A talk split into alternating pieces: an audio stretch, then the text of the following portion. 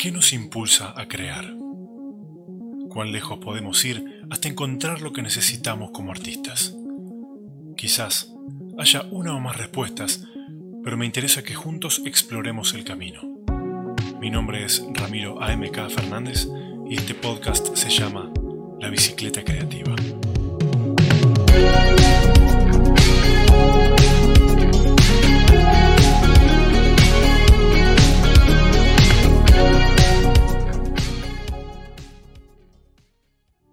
La invitada de hoy es Paula Fernández Barak. Ella es actriz y su trabajo en Mi hijo solo camina un poco más lento le valió el premio ACE 2015 a la mejor actriz de teatro alternativo. Participó en muchísimas obras de teatro, en cine, televisión y series como Sandro de América. En 2019 estrenó el unipersonal Las Promesas y hoy charlamos sobre su proceso creativo. Bienvenidos a todos a otro capítulo de la bicicleta creativa. Hoy una persona muy especial que quiero mucho, así que antes que nada, antes que de empezar esto, bienvenida Paula al estudio. Gracias. Y como somos Fernández, podemos ser primos o hermanos o... Sí, ¿no? sí.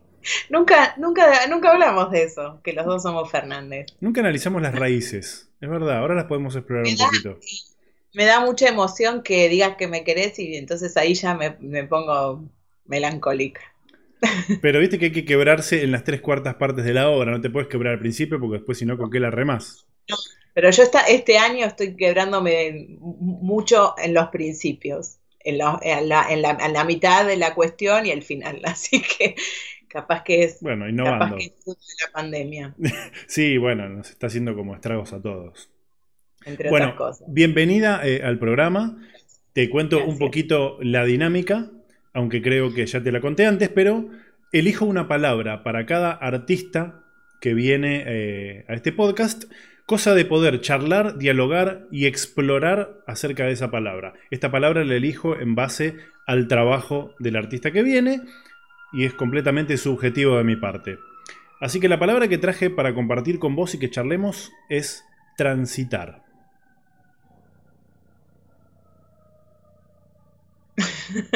¿Qué te dispara? Ajá. Y mm, no sé, yo no soy buena haciendo asociación de palabras, pero eh, no sé, el camino, ¿no? Algo del camino recorrido. Eh, no sé, me da, me da para adelante, ¿no? Me da más que mirar desde dónde, el camino, de dónde viene, es siempre mirar para adelante. Eh, y que en ese tránsito siempre pienso en las personas que me acompañaron, en las que me acompañan, por supuesto. Este, siempre como que el camino está ligado a, personas, digo, como si te dijese que en algún momento eh, esa persona determinó, eh, puedo ver, no puedo identificar que esa persona eh, determinó lo que venía para adelante, ¿no? Eh, y yo dejé que lo permití, digamos, estuve siempre abierta. Eh, soy de esas personas que, piden ayuda, ¿no? Eh, que además me gusta que las cosas sean siempre de, en, el, grupo, será por eso que, que también me gusta el teatro y sobre todo el independiente, ¿no? tampoco es que conozco los otros circuitos, pero digo, hay algo ahí en lo colectivo, en, juntarse con otros siempre. Este, yo todo lo que hago, eh, siempre hay un otro. siempre hay alguien que, está conmigo eh, como, como a la par, ¿no? Siempre está el que hace lo que yo no sé hacer, el que me complementa, yo lo complemento. Y el, y el transitar es eso para mí, ¿no? Eh, es casi, no sé, a veces misterioso, eh, mágico por momentos, trágico en otros momentos. Eh, bueno, a veces se ha hecho muy cuesta arriba, pero siempre tengo esa sensación de que siempre hubo alguien que me, que me, rescató, que me salvó, que me ayudó, que, y yo siempre pedí ayuda, ¿no? Soy una gran pedidora de ayuda, digo, siempre no, no creo nunca que puedo sola, sí, sé que estamos solos y algunas cosas, por supuesto, ¿no? Pero bueno, Mira, no tenías de qué hablar y de repente sacaste un montón de cosas de adentro. Me encanta. Eh, a mí, digamos, pensé esta palabra primero que nada porque en tu ser actriz lo que veo es que todo el tiempo estás transitando emociones, guiones, palabras. Hay cosas también que, que las tenés que atravesar para, para transmitir y algo que a mí me llama mucho la atención de la actuación y de haberte ido a ver, y, digamos de lo que, lo que me produce tu, tu performance y tu, tu, talento, es que también, que tiene que ver con, con, el arte escénico, que cuando vos estás transitando algo, haces que en tiempo real el espectador lo transite. O transite otra cosa, pero lo pones en una situación de vamos a transitar esto. Sí, creo que es una invitación. Siempre estoy invitando, alojando al otro a, compartir eso que estoy viviendo. Eh, siempre es una invitación, nunca es un mostrar lo que sé hacer. Eh, nunca es desplegar mis habilidades. Al contrario, ¿no? siempre es a, ahuecar, alojar al otro, eh, dejarme ver, dejarme descubrir, no tener miedo de eso, eh, bancarme eh, ese dolor en esa situación. No hay otra manera de actuar para mí. Mm, mm, quien diga que, no sé, que puede transitar, para seguir con esta palabra, transitar eh, la actuación sin dolor, eh, no, no, no, hay posibilidad de eso, no hay, no, hay algo que siempre que estamos perdiendo para ganar muchísimas cosas, ¿no? Porque si no seríamos unos, masoquistas, eh, pero creo que, ¿qué es eso básicamente? Que es este, dejarlo entrar al otro, al mundo, a que vean nuestras miserias, a que vean la, caca que tenemos adentro, las maravillas, todo, ¿no? Lo que somos. Y, así entiendo, así entiendo la actuación. Eh, y bueno, eso. Básicamente por eso será que a veces algunos, algunas, algunos espectadores este, ven eso cuando me, cuando me ven actuar. Eh, también hago cosas que me comprometen. Eh, siempre, casi todos los personajes que hago, los elija o no, eh, porque a veces en el teatro independiente tenemos posibilidad siempre de elegir, yo siempre elijo lo que hago en el teatro independiente, no así en otras, en otras plataformas o en otros circuitos, que si te ofrecen algo lo haces porque, porque está bueno, pero aún ahí, donde pareciese que eso no tiene nada que ver conmigo y que jamás lo hubiese elegido a priori, hay algo que me convoca como, como, como persona. Hay algo de, hay corazón, hay, no sé, hay, no sé, no sé actuar de otra manera. Me cuesta ser superficial, a veces hay que pasar letra o pasar por encima alguna escena porque es técnica y no, no, termina siendo siempre, termina ahí con algo de no sé, de, profundidad porque me cuesta hacerme la pavota, digamos, actuar de... Ya no se puede hacer eso, ¿no? Como de, oficio, digamos. No sé, no sé trabajar de oficio. Por eso hay días en que algunos ensayos me resultan insoportables. Claro. Hay, hay ensayos que, sobre todo en esta época, sobre todo algunas de las obras que, que estoy ensayando vía Zoom, algunos, en algunos momentos me resulta un poco insoportable. Y cuando es así, y suspendo, digo que no puedo. Digo que, que, digo la verdad, digo que no puedo, que hoy no, no, no, no, la humanidad no lo soporta, porque es sumarle a todo este, eso, no sé. Claro, me llama la atención esto que decís, para lo que también yo tengo un pensamiento que había formado hace muchos años y después lo pude, me pude correr un poco de ese lugar. Pero cuando decís que invitas al otro también a una situación dolorosa, si se quiere, ¿por qué haces como hincapié en el dolor y no en otra emoción? No, no, no, lo invito a lo que, en lo que esté pasando, digo, después digo, eh, quien crea que, en la actuación no es una, que, que actuar no es una situación dolorosa, aunque sea una, digo, hay algo, hay un precio que pagamos por, por trabajar de esta manera, hay un precio que se paga, no sé, el cuerpo, no, no, no sé, creo que todas las profesiones, toda la, no sé, en cualquier oficio que, no en este, en este en especial, no sé, el zapatero deberá levantarse todas las mañanas a la madrugada, no sé, digo, hoy justo el zapatero, no sé, pero bueno, pongámosle el zapatero. Eh, vivirá con el olor a cola, con los dedos negros sucios de tanta, de tanto pegamento, tendrá gastados los ojos, no sé, hay un precio que uno paga por el oficio. No, no somos más importantes los actores, no somos diferentes, no sé. A mí, a mí lo eh, que me pasa con el tema del arte, que es también lo que quiero consultarte, y no hay, no hay respuestas correctas, ¿eh? Es eh, que a mí lo que me intriga de los artistas es por qué tienen esa como pulsión de sentarse a crear, porque así como el zapatero, que por ahí puede tener su lado artístico o, puede crear sus propios zapatos, hay oficios que son como más mecánicos y la función es proveerse de dinero y comida para sobrevivir en el planeta. Y hay otras cosas que es no sé, el teatro independiente, esto no me va a dar plata, pero necesito hacerlo. Y eso me intriga a mí. Ay, no sé, no sé, por qué será.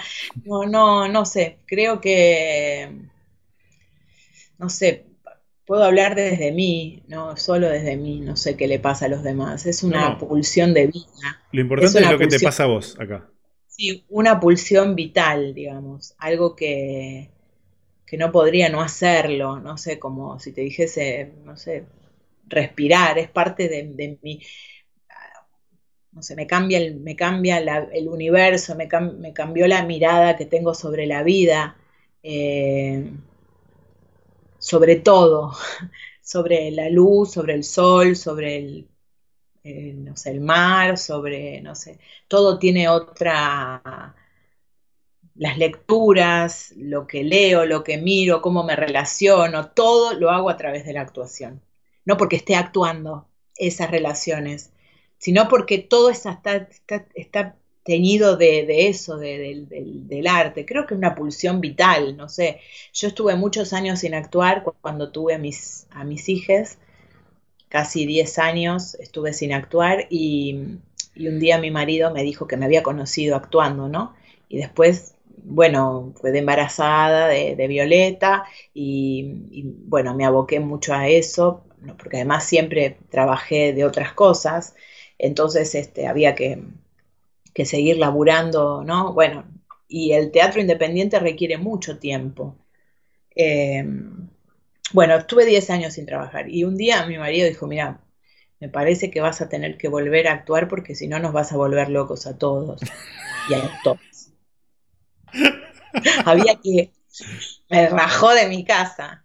Y vos sabés que cuando volví a actuar, eh, capaz que esto no, no te lo conté nunca, cuando volví a actuar, o sea, no, no tenía, ya no tenía con quién actuar porque había perdido mis, eh, mis contactos, mi, gente, mi, núcleo, y porque además mis amigas con las que había actuado hasta, hasta que quedé embarazada de Violeta, también estaban en la misma que yo, estaban todas teniendo hijos, somos todas cuarentonas con, hijos, todas grandes, ¿no? Entonces todas estaban en la misma, entonces yo me, bueno, encontré ahí unos textos, algo que quería hacer, se me, se me configuró obra de teatro, una obra de un poeta. Fui a buscar al único director, que fue el último con el que trabajé, que le dije, che, no me querés dirigir, quiero hacer algo con estos textos. Y me dijo, mira, yo no, porque estoy como, pero mira, esta chica, que era una asistente de él. Y me armé mi obra la armé, la armé yo, digamos, después vino, vino un montón de gente porque el teatro es colectivo, pero las luces, lo, hicimos en un, en la casa de Fernández Blanco, que depende del Museo Fernández Blanco, que no es un teatro, es una casa, casona antigua. Yo había visto una obra, cuando en, en esos 10 años había visto una obra que me había encantado en ese lugar, y siempre pensé, como era una obra de época, dije, lo tengo que hacer ahí. No cobrábamos entradas, y bueno, tuve amigos que me, que me prestaron el sonido, las luces, había un piano de cola, tuvimos un músico. Bueno, fue una cosa divina. ¿Me vas a decir que gané plata? No, perdí, perdí, perdí, perdí, perdí, perdí, perdí. Puse plata, puse plata. Tiempo, energía, vid, pero yo ahí volví. Y a partir de eso se me empezaron a dar... Eh, viste que, viste que hay un movimiento, el aleteo de la, de la mariposa, ¿no? Hay un movimiento que empieza a barrer, que empieza a barrer con todo, ¿no? Como si fuera un, espiral, virtuoso, decís. Sí, sí, sí, sí. A partir de ahí todo, ¿no? Todo lo que me pasó después, este, ya más ya grande, ¿no? Este, si bien siempre actué, eh, estos últimos años fueron, bueno, los que, los que más, más trabajé y por ahí más reconocimiento tuve, pero no porque diga, ay, el reconocimiento, sino porque el reconocimiento te da posibilidad de seguir trabajando. Te llaman, te empiezan a conocer, empezás a trabajar con otra gente que también te interesa, eh, gente a la que admirás y pensaste que nunca ibas a trabajar y, y estoy en ese, digo, la cuarentena me trajo las peor de las cosas, ¿no? Este, cosas graves, este, familiares, y por otro lado, eh, no sé, todo lo que, todo lo que soñé para, para, para hacer en el teatro. Y no, y no digo, no, no, me llamaron para hacer una película ni para trabajar en, no sé, en el teatro, no, digo, cosas muy sencillas del teatro independiente, pero bueno, esto tiene que ver con eso, eso digo yo del reconocimiento. Me dio la posibilidad de hoy estar trabajando con unos compañeros soñados, que no hubiese imaginado nunca que, hubiesen querido trabajar conmigo, ¿no? No, y aparte eso te genera en el proceso otro disfrute. Digo, yo lo, que te pregunto como actriz, o sea, yo como actor, a vos como actriz, eh, o de repente como me perciba, ¿no? Que por ahí me puedo percibir como actriz. Sí. Eh, Dale. Lo que digo es, eh, si bien vos no, no, no. O sea, mentalmente no sé, vos lo dirás en la entrevista, pero. Sí, mentalmente sí. Em, a veces, aunque te dirija otro o hagas textos de otro, vos también tenés que crear. Sí. ¿Qué sentís cuando creás? En ese proceso en el que todavía no hay nada definido. Porque ahora ya tenés. Eh, tanto la obra, no sé, mi hijo camina, eh, mi hijo solo camina un poco más lento, como las promesas, etcétera, donde vos, bueno, ya le diste forma a eso. Sí. Eh, quiero conocer eh, tu proceso, qué te pasó en el proceso cuando lo fuiste creando. Eso es lo que me intriga, porque todos vamos a ver la obra y es fantástica. ¿Y qué pasó hasta llegar ahí? Ese caminito es lo que a mí me...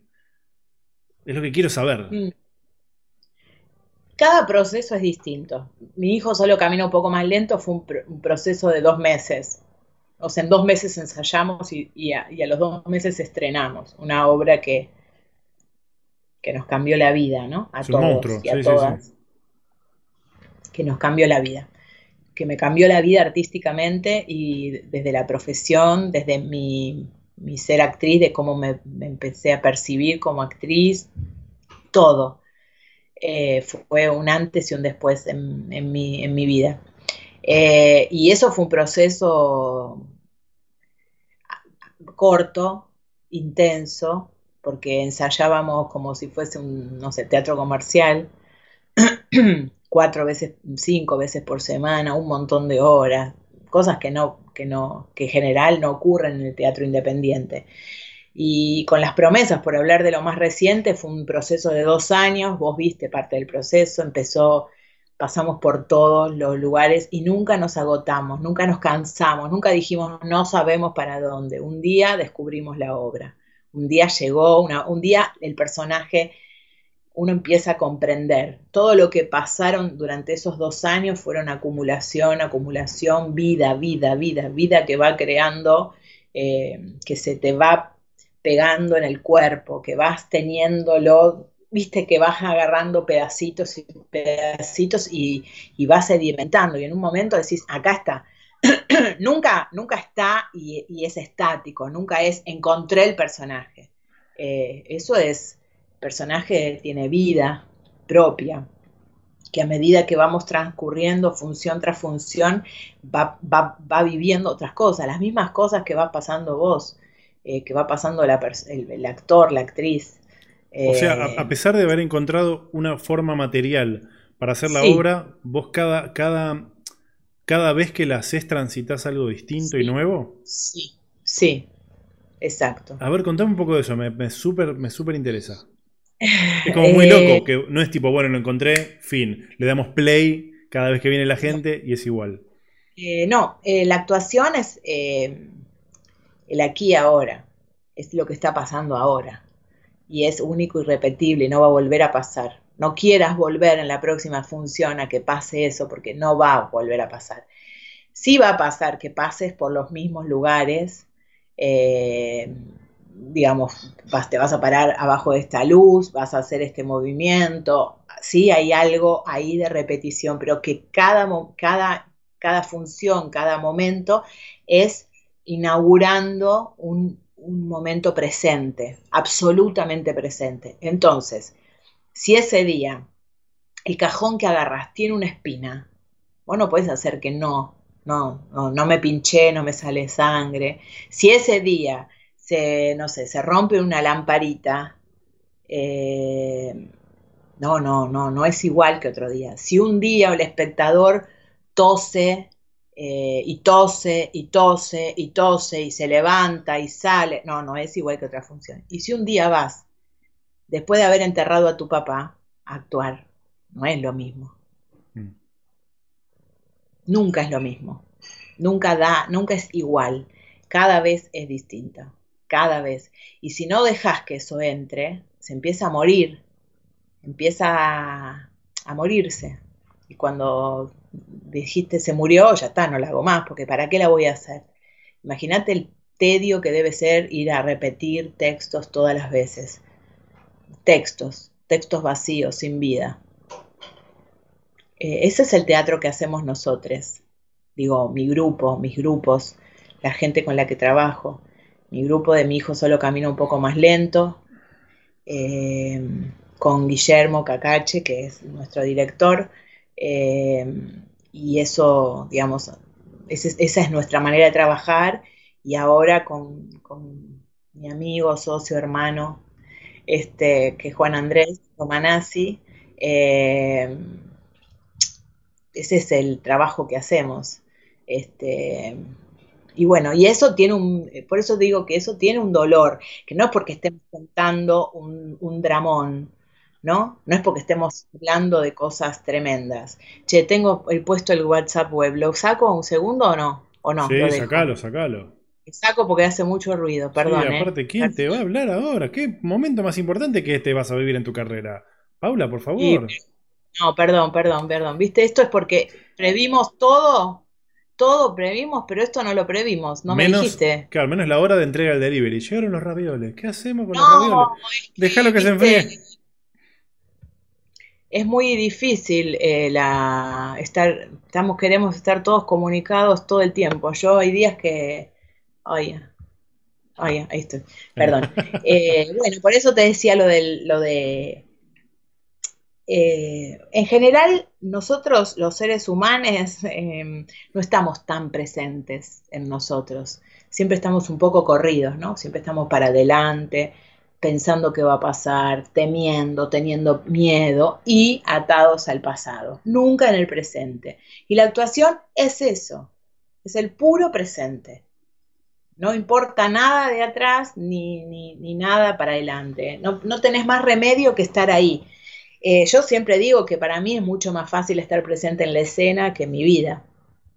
Que cuando estoy en escena me escucho hasta los riñones. Claro me escucho, me escucho, escucho a mis compañeros, abro la escucha, este, estoy presente. Si un compañero levanta un dedo, yo digo, ah, levantó el dedo, veo todo. No, así no, así no es en la vida. Claro. Siempre estamos teniendo miedo, miedo de lo que va a pasar, miedo de lo que va a venir, eh, preocupados con pensamientos que se nos empiezan a cruzar. En la actuación, en la escena no es así, es eso que está pasando. Es buenísimo. Yo invito a todo el mundo a que pase por esa experiencia, que es... No, no, es, espectacular. O sea, primero recomendar el libro de Eckhart Tolle, El Poder de la Hora, librazo total, un gran libro. También un gran... recordar... Está en audiolibro ahora, así que para los que salen a caminar o a correr, el audiolibro es buenísimo. Y, bueno, y, lo podés escuchar, dura como seis horas, pero lo escuchás como, como está, quieras. ¿Está relatado por Eckhart Tolle? No. Porque si es así, dura 18 horas, porque él habla despacito. Él te hace estar en la hora, ¿viste? Está en español. Bien. Em, pero, lo recomendamos fervientemente. recontra, recontra. Es un gran libro como para estar presente porque esto que decías, no somos nuestro pensamiento, que nosotros a veces caemos en ese error em, y no tenemos que dejar que la herramienta nos use a nosotros. Algo que dice en el libro de Cartoles si vos no podés parar de pensar cuando vos querés, es porque la herramienta te está usando a vos. Listo. Desde ahí es como, bueno, paremos. Y de el presente es lo único que tenemos. El futuro es incierto y el pasado no lo podemos cambiar. Entonces, si estamos todo el día en ese futuro que no sabemos que va a venir o en lo que hicimos mal, etc., nos perdemos lo único que tenemos, que es el ahora. Entonces, si también vos podés rescatar que la actuación en tu caso hace que esté como mucho más presente, es brillante porque estás digamos, transitando la vida de la mejor manera posible. Sí, igual te digo en escena, te dije en escena. en escena. la vida es más difícil para mí, es, es complicado, pero en escena es como la manera que, de la que aprendí, digo, lo que sé hacer, ¿no? Que es, ese presente, en la escena es así. Hmm. Claro. Y también me llamaba algo la atención, porque, porque si bien... Ahí se encuadra. Sí, lo teatral siempre. Mueve la camarita, a ver, pará. Paneame un poquito no, allá. No me, veo, no me vi nunca y ahora me estoy viendo y digo, ay, estoy corrida. No sé. Bueno, bueno, perdón. ¿No ves que estoy como para un lado? No me vi nunca. Es la eh, Paula Fernández Barak. No, no me vi nunca. No, no me veo tanto. pero ahora no me estoy viendo, te estoy mirando a vos a los ojos. Bien, a los píxeles que tengo por ojos. Bien, muy bien. Sí, sí. Este. Ah, ¿se me ven las pecas en la cámara? Rarísimo, mirá. Yo pensé que era como el, ruido de la cámara web. Será que te las conozco de memoria. Tal cual. me, van cambiando, me van cambiando con el sol, ¿viste cómo es? Sí, sí, sí. Bueno, quedaste encuadradita a la derecha. Me gusta tu elección este, no, quiero geopolítica. No quiero. A todos les pasa lo mismo acá. Aparte, se, se ven invertidos. Ahí está. Claro, ese es el problema. Espera. Foto Ese es el problema. Ahí está. Bien, en tiempo real. Esto es lo que, esto es lo que, esto es el arte que queremos hacer hoy nosotros. Esto es estar presente acá. Correr la camarita y correr el banquito. Esa es la que va. Em, no, un poco digo, si bien es, suena obvio lo que decís, nada es obvio. Y así como decís que si vas a una función, te pinchás con un cajón o te pasó algo en tu vida, vas a transitar la obra de manera diferente. No sé por qué se me había venido a la cabeza que había un preconcepto desde afuera de que como vos vas a ver una obra, si se la recomendás a alguien, va a ir a ver la misma obra, aunque en realidad no es la misma obra por un montón de motivos. Primero por, como decía Heráclito con su, con su río, a veces uno vuelve al río, pero uno no es el mismo y el río tampoco es el mismo. Entonces es como subir en una escalera caracol, que de arriba por ahí pasás por la misma posición, pero de costado vas eh, transitando otros espacios. Entonces, eh, quizá de afuera es, ok, fui a ver una película, la vi dos veces, fui a ver una obra, la vi dos veces. Y con la película también te pasa algo distinto, pero está todo grabado. Quizá la segunda vez que la ves te genera otras cosas. Eh, pero es lo lindo que vos me decís, que estando adentro de la obra también pasan otras cosas. Bueno, vos viste la obra Mi hijo solo camina, la viste más de una vez. No sé si la viste dos o tres, no sé, no me acuerdo. Dos veces. Y me parece que, me recuerdo hace muchos años ya, ¿no? Pero me parece que, ah, que, te había que te habían pasado, habías escuchado otras cosas, o te habían pasado también otras cosas. Digo, te volvió a pasar dos veces. La gente repetía muchas veces venir a ver a mi hijo, porque decía, quiero ver si lo que, me, eh, lo que me arrasó la primera vez me vuelve a pasar. Y le volví a pasar. Entonces dice, y vengo la tercera vez porque quiero comprobar que la primera y la segunda, como ir a, descubrir que no estaban equivocados o que estaban equivocados y ya, ah, no, era un blef, no me iba a pasar.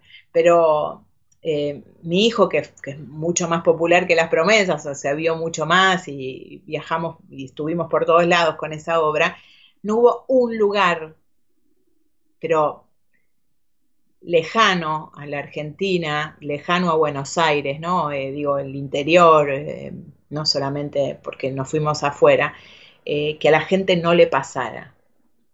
Y además que gente que la vio más de una vez le siguiese pasando y hasta la última función. Es muy, es eso, es el absoluto presente de, de lo, más allá de que la obra es divina, que está muy bien escrita, que la apuesta es hermosa, que los actores son hermosos, todos, este, no, no porque yo sea la actriz también de la obra, pero mis compañeros son son maravillosos, digamos. Todos, son una gran maquinaria que funciona muy, muy, muy bien. A mí lo que me pasó particularmente es lo mismo que me pasó con una película de Scorsese, After Hours. No, sé si la viste. No. Bueno, es, una película, eh, te cuento, no te la voy a spoilear, pero la trama es de un tipo que va a ver una mina, quiere volver a la casa y de repente como que todo le impide volver a la casa. Eh, la primera vez que vi esa película me provocó un montón de angustia por esta sensación de impotencia, el tipo no poder volver. Y la segunda vez que la vi, me provocó carcajadas y vi como la comicidad detrás de eso y me pareció brillante desde otro lugar. Veía lo primero, pero ya no me, captaba la atención. Me pasó lo mm. mismo con, con la obra de mi hijo. La primera vez que la fui a ver, me tocó una fibra del drama, del dolor, de la angustia, de la pérdida, de un montón de cosas muy profundo y me acuerdo que terminé llorando. Y la segunda vez tenía eso presente y estaba ese nivel de, de compromiso emocional, pero me enfoqué mucho más en, la parte divertida que tiene la obra, que es espectacular. Eh, y como que eso, me, o sea, pude observar eso porque lo otro ya lo había, no sé si digerido, pero lo había transitado y lo pude correr un poquitito y enfocarme en otro aspecto que es igual de profundo, pero más enfocado a la comedia si se quiere, porque tiene muchísimas capas. Entonces me pasó que en las dos veces lo viví diferente, no dije transité exactamente lo mismo. No. Fue como muy, loco. pero eso tiene, bueno, puede pasarnos que, como la vemos más de una vez, empezás a ver las capas, ¿no? Eso mismo que decís, vi esto y después veo esto, porque realmente mi hijo tiene muchas capas. Pero más allá de eso, también eh, vuelve, volvés a comprobar que no es la misma obra. Claro la gente venía y decía, pero ¿cómo? ¿Esto lo cambiaron? No, probablemente los cuatro pasos de esta silla hasta esta silla son los cuatro mismos pasos. Eh, pero, pero seguramente hay mil cosas. Yo me acuerdo que las funciones, las primeras funciones que las hacíamos en Apacheta, que el techo era de chapa y que había una ventana muy grande atrás, ¿no? Un ventanal hermoso. La que, se hacía de día, digamos, a la mañana. Claro, sí, la que se hacía de día. Eh, con luz de día y de día, con luz de día y de día. Eh, nos han tocado eh, funciones con tormenta, donde la lluvia repiqueteaba en esas chapas este, y prácticamente estábamos a, los gritos haciendo la... Y, y, me acuerdo que tenía algún par de goteras y me acuerdo de una señora que estaba con la, se había puesto la capucha del piloto eh, le caía una gota. Pero estaba imperturbable, no paraba, estaba mirando la escena, no le importaba nada y la gotita le hacía tique, tique, tique. Y vos, como actor, no podés, nunca podés, no dejar de ver eso, no podés, ni, ni, ni no sé, no podés dejar de ver nada de lo que, de, de lo que venía. Primero porque tenías la posibilidad de tener al público muy cerca En el picadero también teníamos el público muy cerca, pero bueno, ya es otro tipo de, sala. Eh, pero esa comunión que armábamos ahí, y bueno, y con las promesas pasa lo mismo. ¿Te, pasa, tengo una pregunta, te interrumpo. ¿Te pasa que vos, cuando pasaste tantas veces una obra, no porque lo hagas en automático, pero ya empezás a ver al espectador como si fuera la obra? Porque vos lo que haces es, bueno, voy a transitar esto, pero a la vez siempre veo caras diferentes. ¿Vos también estás viendo una obra de tu lado? Sí, también, también es una obra nueva todas las veces. Porque digo, esto que me decís de la vieja me parece brillante, la señora. No, es que yo la catalogué de vieja. De, muchos espectadores que tengo muy presentes por cosas que han pasado. Muchos espectadores. Eh, recuerdo un chico que tenía una campera amarilla, un pilotón amarillo, que estuvo destruido llorando durante toda la función o parte de la función. Eh, después resulta que es eh, Franco Verdoya, que es un gran director de cine, y yo lo recuerdo perfectamente. Eh, no, lo, no lo conocía yo en ese momento, pero tiempo después, un día nos encontramos, yo tenía muy presente, y de esas miles y miles de anécdotas que nos han pasado, miles de anécdotas, no sé miles, pero cientos de anécdotas de cosas que nos han pasado con el público, porque el público estaba ahí, hay gente que bajaba la mirada, que no nos podía ver, eh, gente que nos contestaba, que nos respondía a una pregunta que no, que no esperaba respuesta, la gente nos contestaba, gente que se desmayó en el medio de la función, y es todo tan, tan en vivo, tan tan, tan artesanal, ¿no? Que los actores teníamos ahí que resolver qué íbamos a hacer, eh, si seguir la función o no, muchas cosas divertidas. Me hiciste acordar de, eh, los, nervios que sentí la primera vez que fui a ver la obra. Porque, digamos, para los que están escuchando esto, la obra tiene mucho, sin spoiler también, de estas preguntas retóricas, pero que el actor mira al público y te dice, vení, a vos te estoy hablando. Y es parte del texto como quien le habla a, no sé, a un recuerdo, pero como está señalándolo y mirando a, la, persona del público, la persona del público se dice, bueno, acá qué hago, contesto, me levanto, es interactivo, ¿qué, está pasando? Entonces, muchas veces, eh, eh, creo que en un momento van a sacar una foto familiar y vos me miraste a mí y me dijiste, hey, vení, vení. Y yo dije, ¿para qué quiere que vaya? ¿Qué quiere vaya? vaya? hija, ¿no? a sacar la foto? Y de repente yo dije, ¿Qué hago? Le contesto, me quedo en el molde y simplemente me quedé en el molde. me puse colorado porque fue nervios de no saber qué hacer con la situación, más de que me estés mirando de ¿qué hago? Entonces no saber cómo reaccionar. nada de todo eso era para incomodar a la gente, al contrario. Eh, nada de todo eso era para incomodar, para, para, para, digo, como, viste que hay obras, no me sale ahora la palabra, pero de provocación. no era provocar. No, pero me pareció, me pareció muy interesante igual, porque no es una obra que es, bueno, es una película, sino está sucediendo acá y vos estás ahí y te estoy viendo, y soy una persona y te estoy viendo también. La, obra se compone con el, siempre la obra de arte se compone, se, compone con el público, ¿no? Digo, la pintura, la música, todo.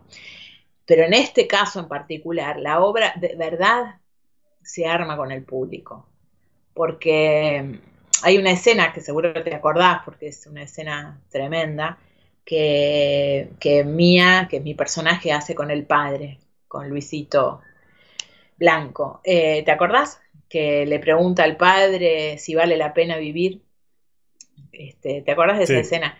Me acuerdo. Esa escena que estaba dicha a público, eh, porque así estaba puesta la obra, la, ¿no? Entonces el padre estaba atrás y ella está mirando adelante y está hablando adelante. Siempre había alguien, un espectador, alguien al que se lo, al, que se lo decía. Nunca era a nadie. Y ahí se armaba un, un, terceto, ¿no? Eh, el, viejo que estaba, el papá, ¿no? A, a, mis espaldas, y el otro adelante. Y eso iba componiendo algo que, que era muy fuerte para la gente y para mí misma, ¿no? Porque todo un riesgo también trabajar así con, con, el público, porque a veces la gente hace cosas que vos no querés que haga. Por ejemplo, que te bostece en la cara. Pero después comenzás, empezás a entender que no todo el mundo puede bancarse esa situación. Y que no es por falta de respeto hacia el actor que hacen eso, sino porque no pueden de otra manera, o te sacan la mirada. Claro. A mí me pasaron cosas muy, muy hermosas y muy, muy tremendas, ¿no? Tuvimos mucho público juvenil, mucho, mucho adolescente, y ese es un público para mí adorable. Es, es como mi, el público que yo adoro. Primero porque es un público que no está conquistado, no es un público que vaya al teatro, que hay que conquistar y entonces hay que llevarlo a ver cosas copadas para que eh, para alimentar a esa gente a que sea eh, futuros espectadores de teatro, ¿no? Si no, se mueren los viejos y se terminó el teatro, digo, porque nadie más va al teatro, ¿no? Claro. Eh, a mí me, conmueve mucho la, la, gente, los adolescentes que vienen al teatro. Y además me, me, esfuerzo, me esfuerzo con amor a atraerlos, ¿viste? Y nos ha pasado de todo, nos ha pasado que en las últimas temporadas venían chicos de barrios este, del conurbano, que, venían este, traídos por, ay, no sé cómo decirlo, pero ponerle como, eh, gente, eh, no sé, como que en un barrio, bueno, en el Fuerte Apache, ¿no? En el barrio que se dice Ejército de los Andes. Este, ahí hicimos, eh, yo tenía una, había ido a filmar Apache y me quedé como eh, relacionada con otras personas y bueno, entonces empezamos como a traer o a invitar a, los chicos a que viniesen a ver mi hijo. A gestionar como la, la posibilidad cultural, digamos. Sí. Bien. Y los empezamos a invitar y bueno, pasaron cosas de otro mundo, que yo digo, vale la pena, vale la pena lo que hacemos, vale la pena, porque mm, con distintas realidades, ¿no? De, digamos, gente que no tiene acceso a la cultura, eh, bueno, este, fue, fue muy conmovedor, porque nos venían a abrazar.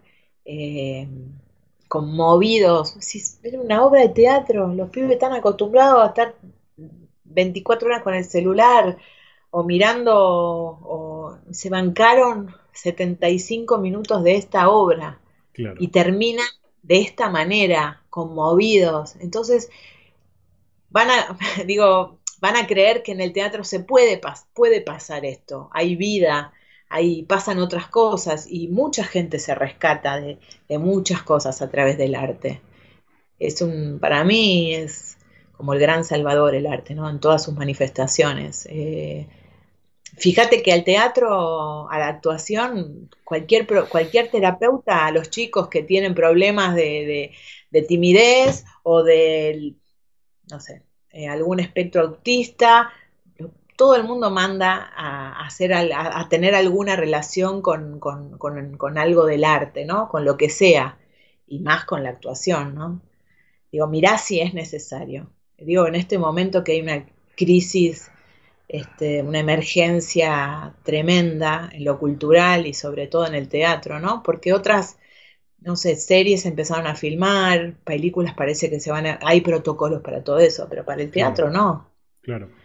Y fíjate que todo el mundo ha consumido en este tiempo eh, arte, eh, actuación en cualquier plataforma, eh, que no parece necesario, ¿no? Parece que la salud o que la educación o que es más importante, pero es importante. no, pero es una de las patas de que forman una sociedad, digo, la cultura también es súper importante y más allá de la cultura como la cuestión del legado, eh, este hacer cultura. Y esto que decís a mí, digamos, me impacta mucho, aparte porque siento que te emocionás cuando lo decís porque se te vienen un montón de cosas, porque en esto hay como una revelación cuando te escucho de que más allá de la pulsión y estas preguntas que ocurren en el podcast, de por qué creamos y qué sé yo, un poco es eso.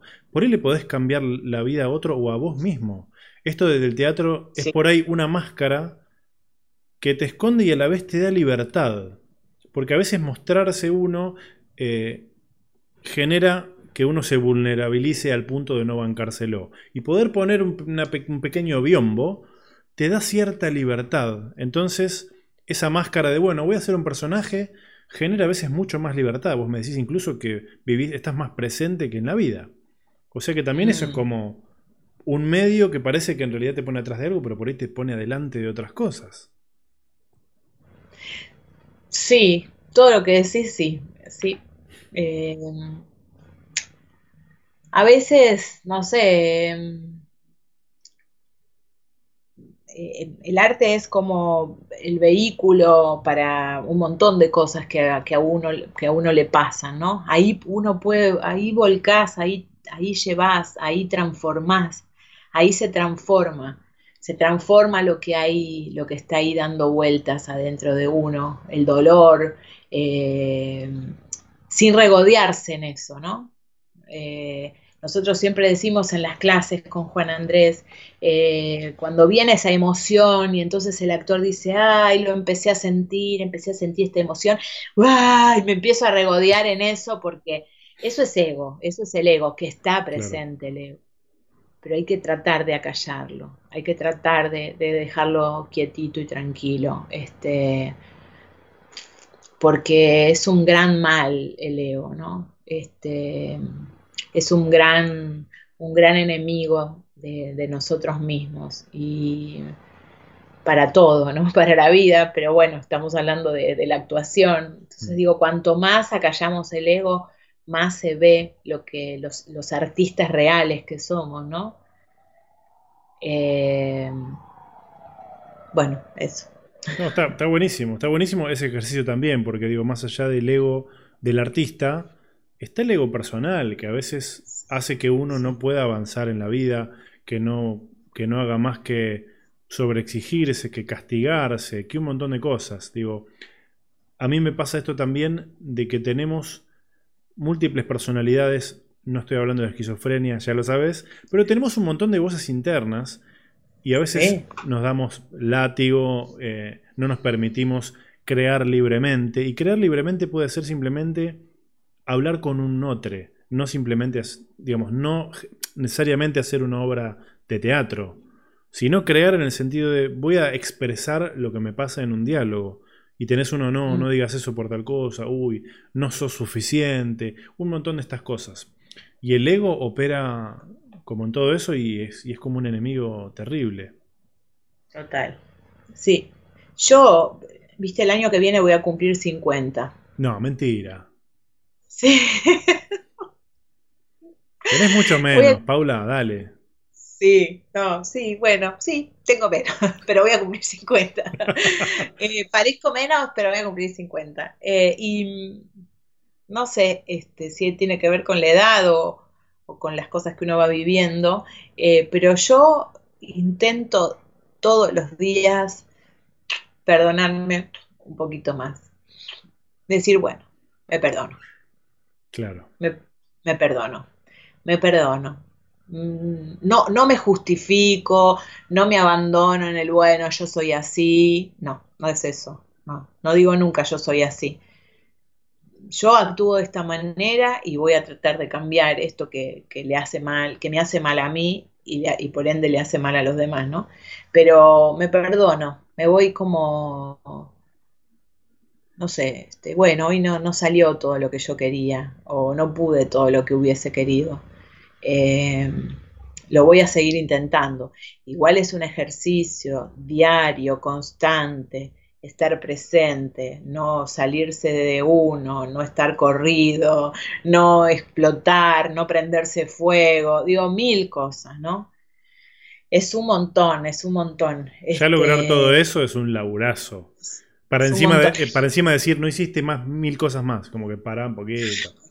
No, no, perdonate, no, mirá todo lo que hiciste, mirá esto que, mirá todo esto que, que hay, mirá todo este, no sé, mínimo salir a caminar y caminar tres cuadras, no sé, como mínimo algo, ¿no? O, no sé, o tomarte el café con leche con edulcorante, no sé. O... el bendito edulcorante, claro. Porque si encima engordamos, no, ey. Encima hay que salir de la cuarentena más flaco. No hay, no hay arte que. Claro, hay gente que lo ha logrado, ¿eh? Terrible. Yo estoy luchando. Pero a esa gente, perdón, pero a esa gente le va mal el amor. Tranqui. envidioso, ¿viste? Voy a aprovechar esta envidia que estamos generando para saltar a esta escena hermosa, donde lo que vamos a hacer es vamos a hablar, pero vamos a dejar de fondo tu performance. Eh, que ah. si, me podés contar un poquitito, esto obviamente no es el teatro, no es un espacio escénico, lo hiciste en la tele. Sí, en el 7, estuvimos ahí en la TV pública. Eh, nos invitó Valdo Quiroga, que siempre ahí nos ayuda a todos los teatristas y en general a toda la cultura, ¿no? Tiene ese espacio, yo lo escucho en la radio a Osvaldo desde que soy chica, no sé, hace como 20 años desde que vivía sola, así, siempre tuvo este programa, ahora se llama otra trama, pero se llamaba El Refugio de la Cultura. Y bueno, y nos invitó, vino a ver la obra, el día que vino a ver la obra, eh, nosotros trabajamos las promesas sin agente de prensa. Eh, entonces toda la prensa la hicimos entre nosotros, el equipo de eh, Juan Andrés, Iñaki, que es nuestro asistente, y yo. Es, o sea, el equipo que se ocupaba de estas cosas, ¿no? Después tenemos a Leandro Croco y a Julia Camejo y a Sebastián Escurra y a Clara Romanaz y a Beto Repeto en la fotografía y en la producción respectivamente. los nombro porque son unos compañeros adorables y que ahora en la nueva obra que estamos ensayando también de Juan Andrés, que es la segunda parte de la trilogía, eh, también, bueno, mantenemos el mismo equipo y eso es un montón. Y, y, el día que vino, bueno, Osvaldo lo estuve persiguiendo durante meses y meses para que viniese a ver la obra, más que nada, más que para que me venga a ver, eh, era para que seguir sosteniendo este espacio de, que queríamos seguir haciéndola, ¿no? Fue un año muy difícil el año pasado, estábamos en una sala muy chiquita, ahí en Palermo. ¿Podés contar un poquitito, un poquitito de qué va la obra, para los que estén escuchando? Sí, Las Promesas básicamente es una mujer que, que está esperando que el padre vuelva. Cuando era chica, el padre le hizo una promesa que iba a volver y ella queda ahí un poco detenida en el tiempo esperando el regreso. Eh, bueno, el texto es de Juan Andrés, ¿no? Ahí dice, la dirección y el texto es de Juan Andrés. Es brillante, lo voy a invitar a este podcast para que te quedes tranquilo. Ay, no, no, sí, sí, sí, claro. Es un gran compañero, un gran, un gran amigo, un gran compañero. Bueno, como, como con vos que somos. No hacemos tantas cosas juntos, pero nos hemos encontrado por suerte en la vida. Bueno, y tanto lo hinché lo hinché, lo hinché, lo hinché, le rompí la, la cabeza a, Osvaldo, que al final nos invitó, vino, vino a ver la función. Y cuando el día que viene se corta la luz, en el medio de la función. Increíble. A mí, a mí hay que matarme. a mí hay que matar. ¿Hiciste la obra igual o se suspendió? Sí, no, no, no, no. Juan Andrés estaba esperando una señal mía para que, para dar el apagón eh, porque seguía prendida una, la luz de emergencia. Y yo le hice un gesto que casi lo, lo, liquido con el gesto, que siguiéramos. Y seguía abajo de la luz de emergencia, más o menos. Se perdió la esencia porque la obra juega mucho con las luces, ¿no? Ahí hay un gran trabajo de Leandro que es hermoso. Eh, yo la veo la obra y digo, se ve y es precioso lo que se ve, ¿no? la, y la imagen. Es que es precioso, incluso la parte escenográfica, que acá, digamos, está por ahí un poquito más resumida, pero esos cajones, está perfecto también porque es funcional a la obra, es hermoso estéticamente. Y, a ver, la obra es mucho para mí, no mucho en el sentido de más, sino que pareciera que con poco se hace mucho, pero en realidad hay mucho. El tema es que no necesitas más, ¿viste? Si hay más y no aporta, sobra. Entonces lo que hay suena que es poco, pero es, mucho más que suficiente y es espectacular.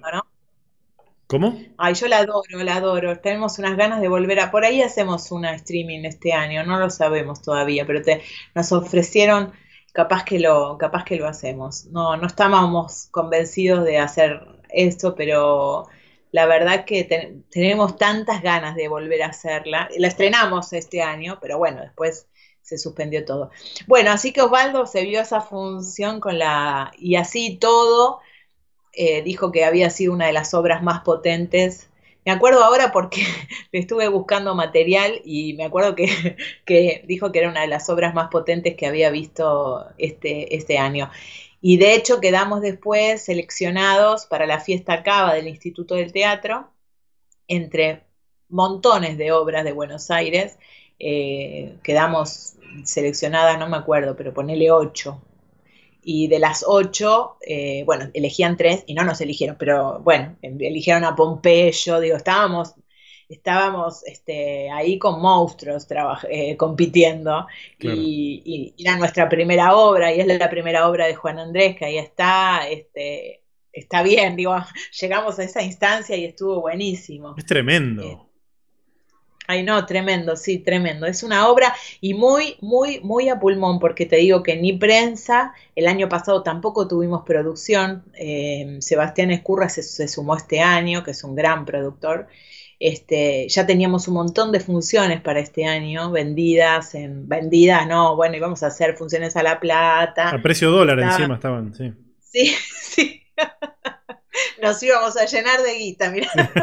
Obvio, justo este, este eh, bueno, teníamos un montón de cosas para, para, este año, pero bueno, las haremos cuando se pueda. en principio sí, empezamos a ensayar este año Los Secretos, Em, que es la segunda parte de la trilogía, como te dije, y, tengo un compañero soñado que es Iván Moschner. Eh, vamos a actuar los dos. Eh, después, el que no lo conozca, búsquenlo porque sin desmerecer a nadie, eh, para mí es, no sé, es uno de los grandes actores, pero me quedo corta si digo eso. Es de esa foto no es nuestra, ¿viste? Está, está colada. ¿Es, la, ¿Pero es la obra original esa? No, esa es la obra de Chile, no, esa vino después que nosotros, no, ah, no, no, hay que sacar esa foto. Chicos, eh, para producción, por favor, estoy solo acá, ¿viste? Corten esa foto, esto no puede, no puede pasar. No, no puede pasar eso porque no, no, hemos ido a un montón de lugares y no han puesto la foto de los chilenos, que además no, esa es de los mexicanos, que además este, eh, es parecida a la nuestra. es una apuesta parecida. Claro, yo primero la vi dije, y te busqué, dije, uy, no, justo no salió Paula en esta. Bueno, se habrá sentido mal ese día, ¿viste? Bueno. No, mía era, era otra. Y ese es un backstage que hicieron los chicos, backstage, que hicieron los chicos de mm, Clara Romanazzi y Beto Repeto de, Las Promesas.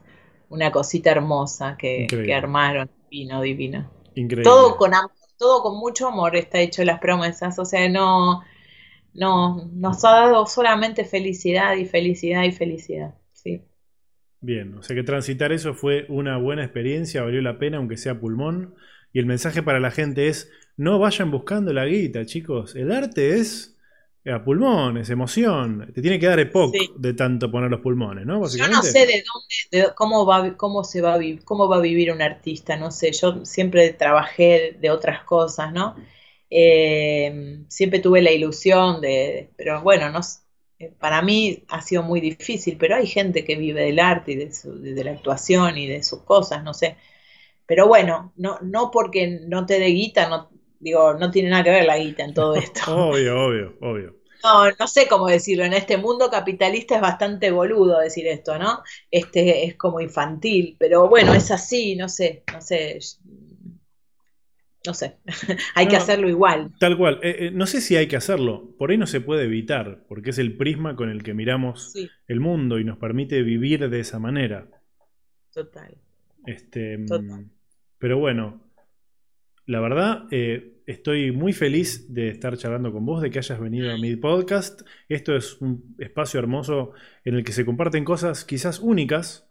Eh, así que te quiero agradecer este tiempo tuyo y preguntarte si tenés alguna conclusión final, algunas palabras que le quieras decir a la teleaudiencia.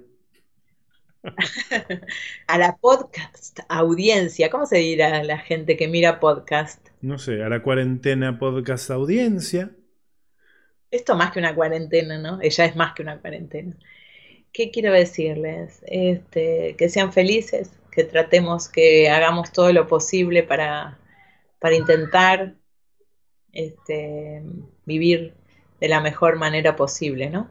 Mm. Este, que lo importante es lo que está bien cerquita de uno, aunque una veces piense que lo importante está en otro lado. Lo importante siempre está dentro, está en uno, no sé. Yo digo, si estoy cómoda conmigo, si estoy feliz conmigo, todo se va acomodando. Empecemos por ahí, por nuestra casa, la nuestra, la de el cuerpito este, el de adentro, ¿no? Este, hasta que podamos. y nos vamos a ir, así que tratemos de irnos de la mejor manera posible. Como ahora, que nos vamos de este podcast de la mejor manera posible de haber compartido con Paula. Así que para todos los que disfrutaron este capítulo, gracias Pau, por estar, por favor. Em, va a venir Juan, así que eso es un hecho. Así tenemos la dupla acá.